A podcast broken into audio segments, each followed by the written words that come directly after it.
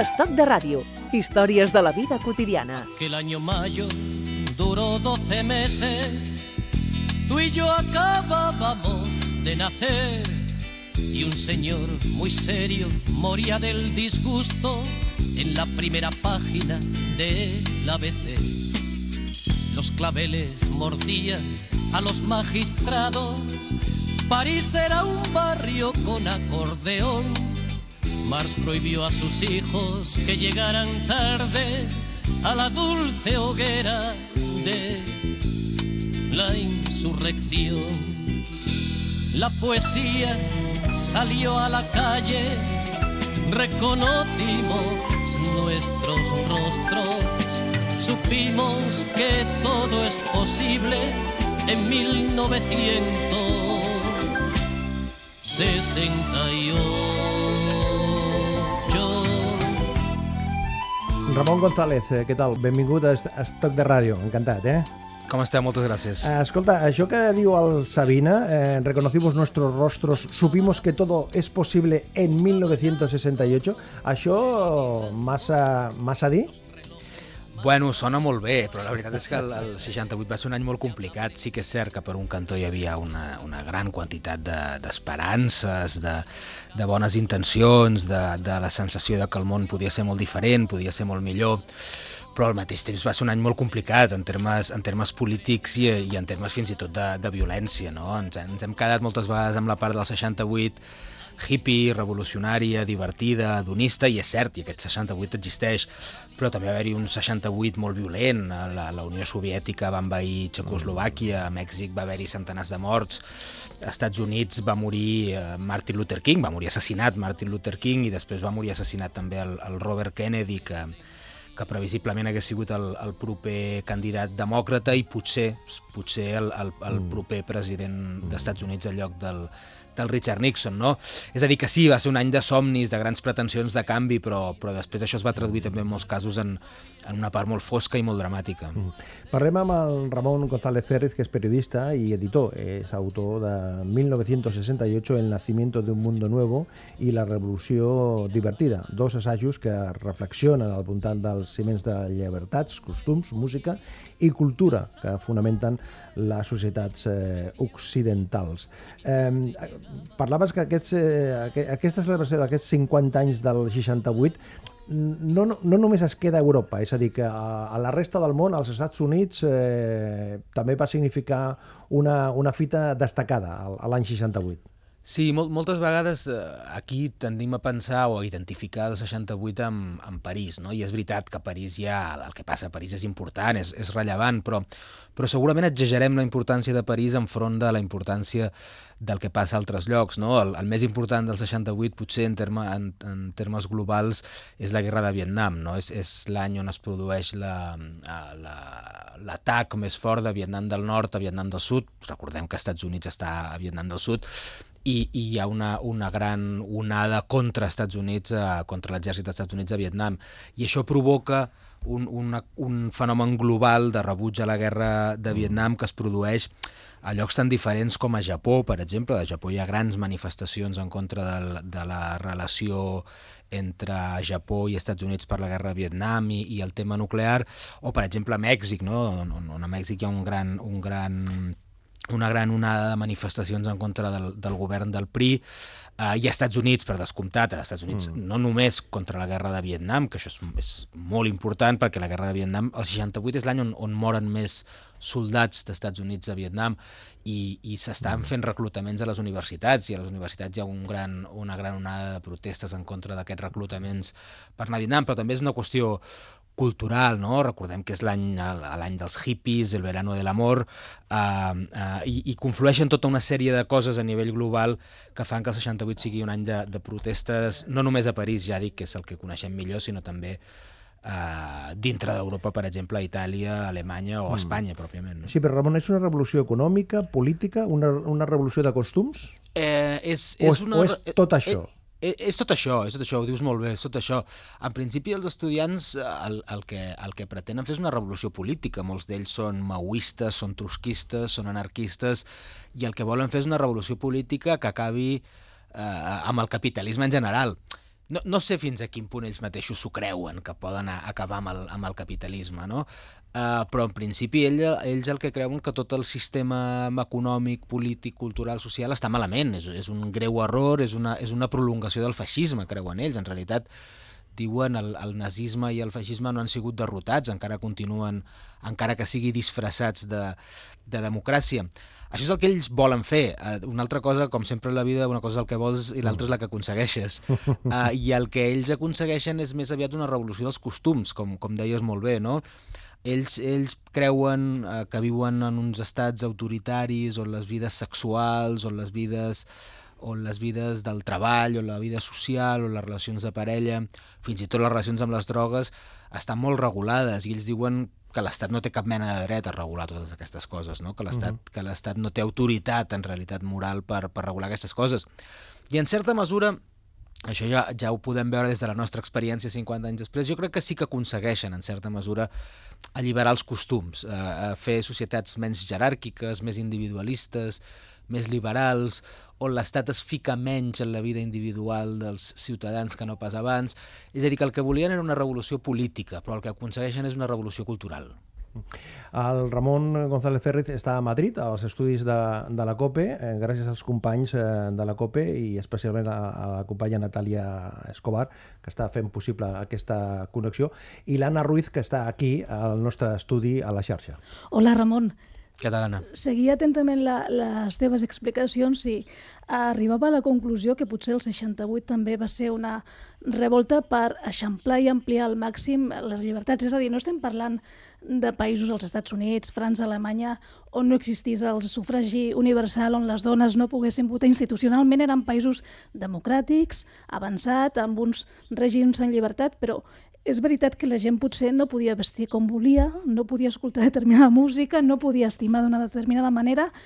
És a dir, que la gent volia ser feliç, que potser la revolta del 68 era volem viure en llibertat i ser el més feliç possible. Sí, sí, crec que és exactament el que dius. Uh, sí, eren democràcies, uh, en molts casos, no? els països que deies eren democràcies, però encara que institucionalment s'assemblaven molt a les democràcies actuals, uh, eren molt més rígides. Uh, hi havia molta més submissió de l'individu al grup. Uh, um, la idea, la idea que ara tenim, doncs, no sé, d'anar a la universitat en, en terminis vocacionals, estudiar allò que tu vulguis per després intentar uh, fer la teva carrera individual, ser feliç, uh, d'alguna manera aconseguir els objectius vitals, estaven molt més sotmesos a unes societats que encara que eren democràtiques en molts casos eren molt més rígides no? i això s'expressava de maneres que ens poden semblar banals però ens semblen banals segurament perquè ara les tenim no? que és doncs, una certa, un cert relaxament a l'hora de vestir eh, una certa idea de que el teu pentinat l'esculls tu i no pas al cap d'estat eh, una certa idea de que la cultura flueix d'una manera molt més informal, molt més relaxada. No, no dic que això no succeís abans del 68, de fet, durant, durant tots els anys 60 ja s'havia anat produint un procés on, on tot això havia anat canviant. Però sí eren societats molt més rígides, no? De fet, sempre, sempre poso una, una, un exemple que crec que és, que és, que és clar, no? És a dir, estem a l'any 68 on els Beatles ja gairebé s'estan dissolvent perquè ja s'estan acabant i governa De Gaulle a França, que és nascut al 1890, no?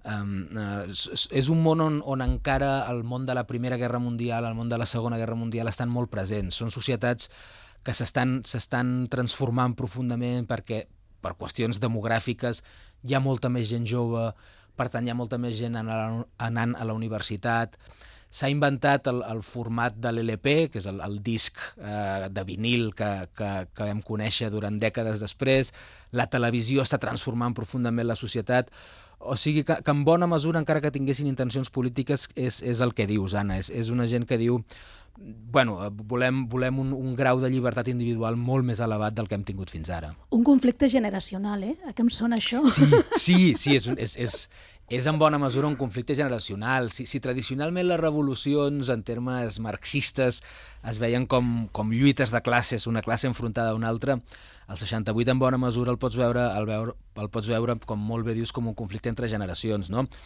Per un cantó, la generació que, que ha patit la Segona Guerra Mundial, que ha fet la Segona Guerra Mundial, que ha anat a la, encara a, a combatre, i que després de la Segona Guerra Mundial es crea un món bueno, que els joves diuen que és avorrit, i certament probablement ho sigui, però que és pròsper, que és estable, que en molts llocs, evidentment no a Espanya, és democràtic, i els joves diuen amb aquesta estabilitat no en tenim prou. A banda d'estabilitat volem aprofundir en la democràcia i mm. volem divertir-nos. De manera que sí, tot això és molt diferent al cas, perquè més es dona el fet de que l'any 68 era un any de molta prosperitat, era un any de molta riquesa. Al llarg dels anys 60 es van acumulant moltíssima, moltíssima riquesa i moltíssim creixement econòmic. Però sí és cert que hi ha una certa rima, no? En sona una miqueta el que va passar mm. aleshores. I clar, eh, parlaves abans de, de, dels long plays. La música també va jugar un paper amb aquesta història. Je suis le dauphin de la place Dauphine et la place Blanche à mauvaise mine. Les camions sont pleins de lait, les balayeurs sont pleins de balais. Il est 5 heures, Paris s'éveille. Paris s'éveille. Les travestis vont se raser, les stripteaseuses sont rhabillées. La veu de Jacques Ditron, Ramon, que amb aquesta cançó va, va ser tot un himne, no? Va ser una de les cançons que sonaven i la gent eh, la, eh, la cantava al, al carrer. Sí, eh, va, va ser un any de molta efervescència pop. Uh, uh, durant tots els anys 60 s'havia anat Salile creant... Copen, no? Quan, quan, quan surt la, la revista Salile Copen, no? Que és, és el sí, moment també, també Sí, és, és, un, és un moment de gran efervescència cultural, en realitat, no? Uh, 68 és l'any de 2001, l'edició de l'Espacio, és l'any en, què, en què Van Morrison grava l'Astral Weeks, és l'any en què John Lennon eh, en el White Album dels Beatles canta Revolution. Que el La La La de la Maciel també, eh? És el La La de la Maciel, exactament. és, és, és un any molt pop, és un any, és un any molt de... que és una cosa que ara ens sembla nou per sí, les noves tecnologies, sí. no? però és un any molt mediàtic, és un any on les ràdios, les teles, el cinema, els festivals de cinema són molt importants, el 68, no? Cans, eh, el Festival de Cans es suspèn per, amb solidaritat amb els estudiants i els obrers que estan de vaga general a París i a la resta de França. Al Festival de Venècia hi ha immenses protestes per, per, per, per veure si si es si s'interromp el festival o no, o no s'interromp.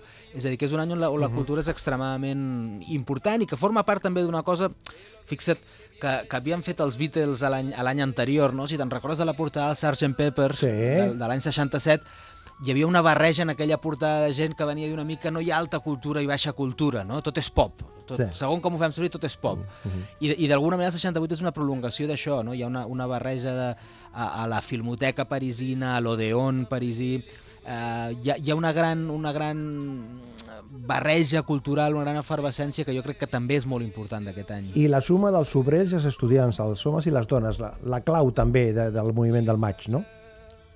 Sí, és, eh, això, que dius és important perquè mm, el maig el pots veure en termes de gran unitat o de gran separació.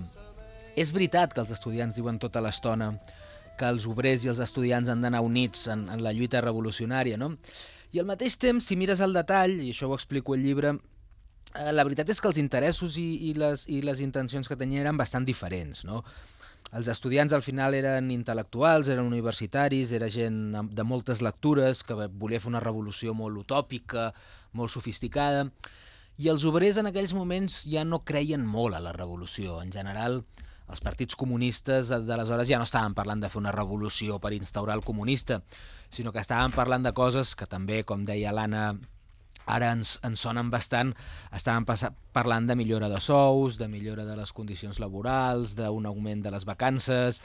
És a dir, que sí que en teoria hi havia una certa unitat, però, però al final hi havia una, una clara divisió entre els obrers, que al final el que volien era una millora de les condicions laborals, i els estudiants que, que volien una cosa una mica més intangible, no? més, més, més utòpica, més revolucionària. Era un moviment més reformista que no pas revolucionari.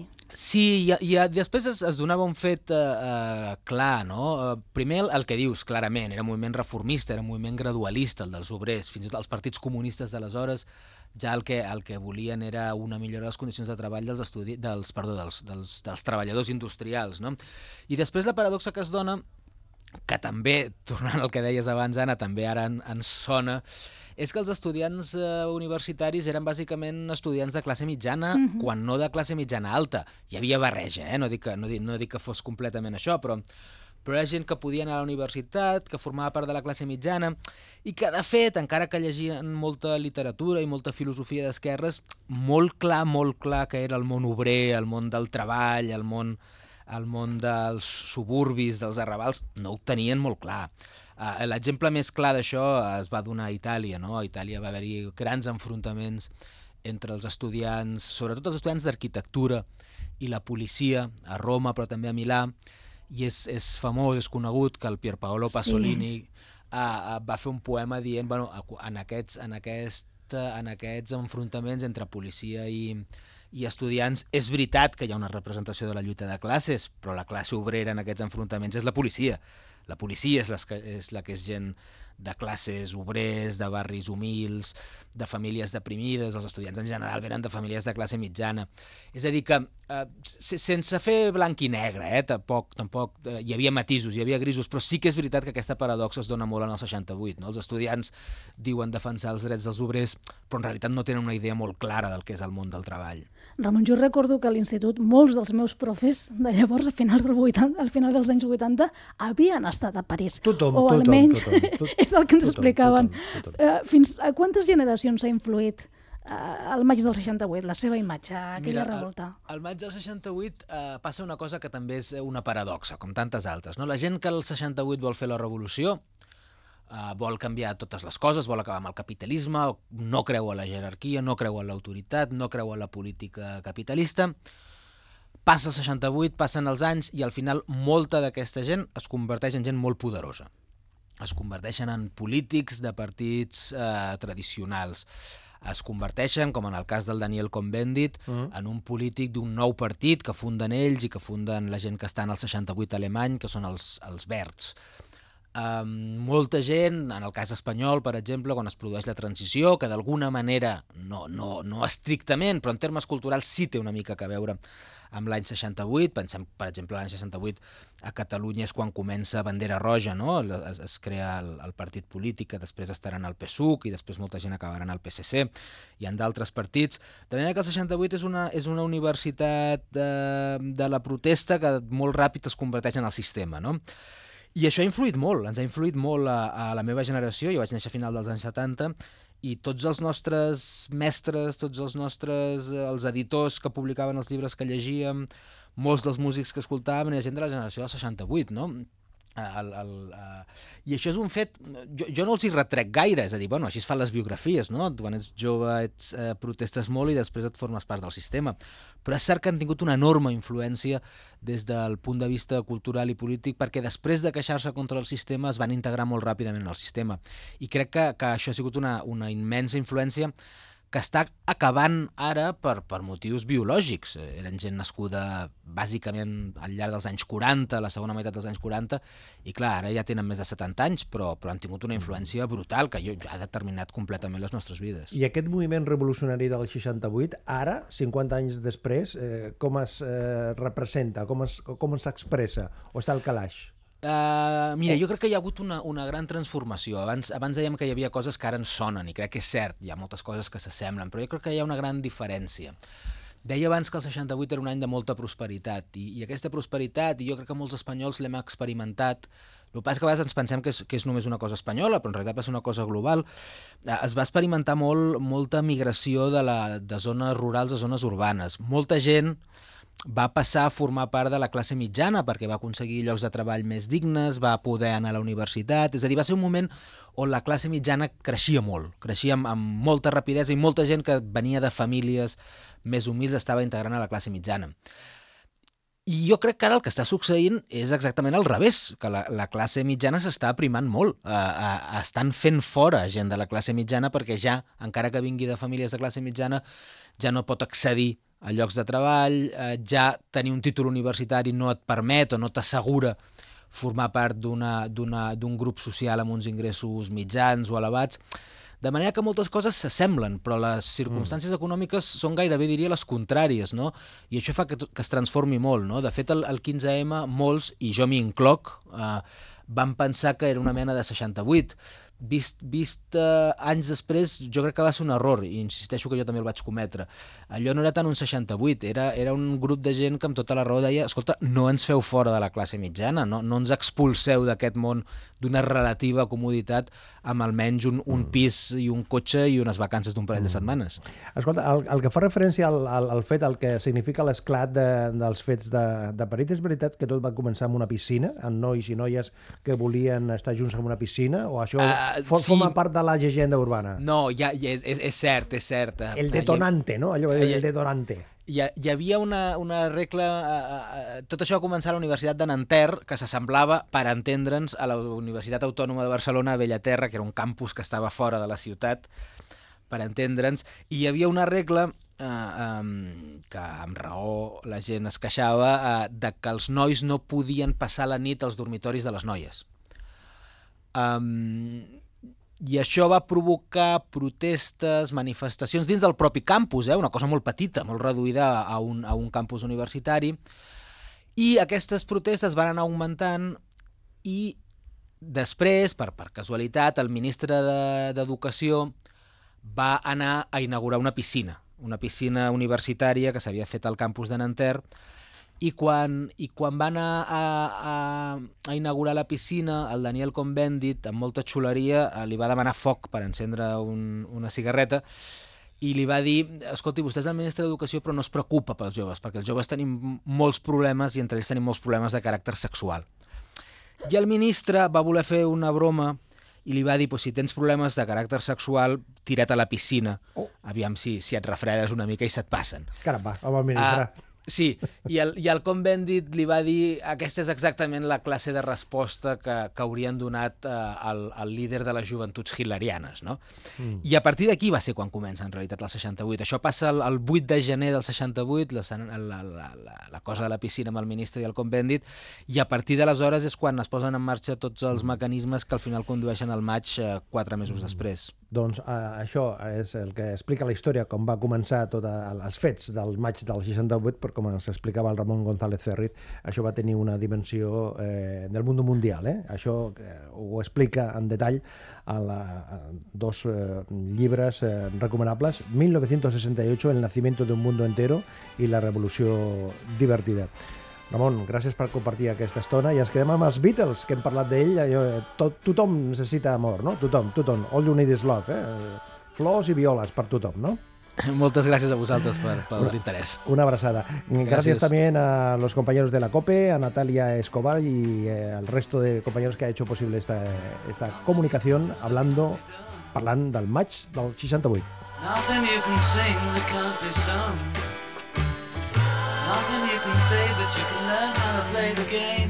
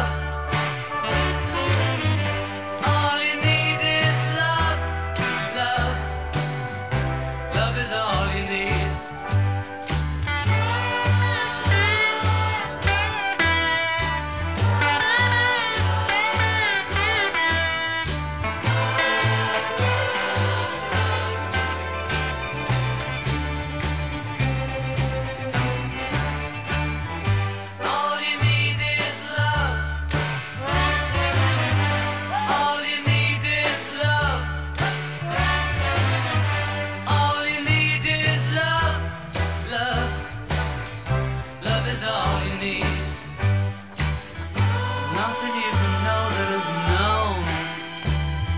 Nothing you can see that isn't shown. There's no way you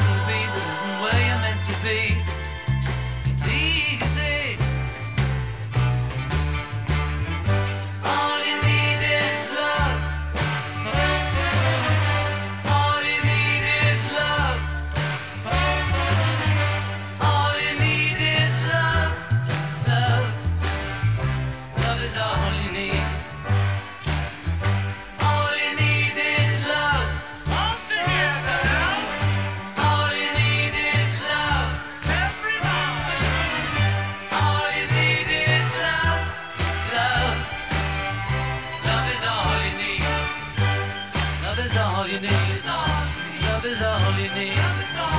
Love is all you need. Love is all you need. Love is all you need. Love is all you need.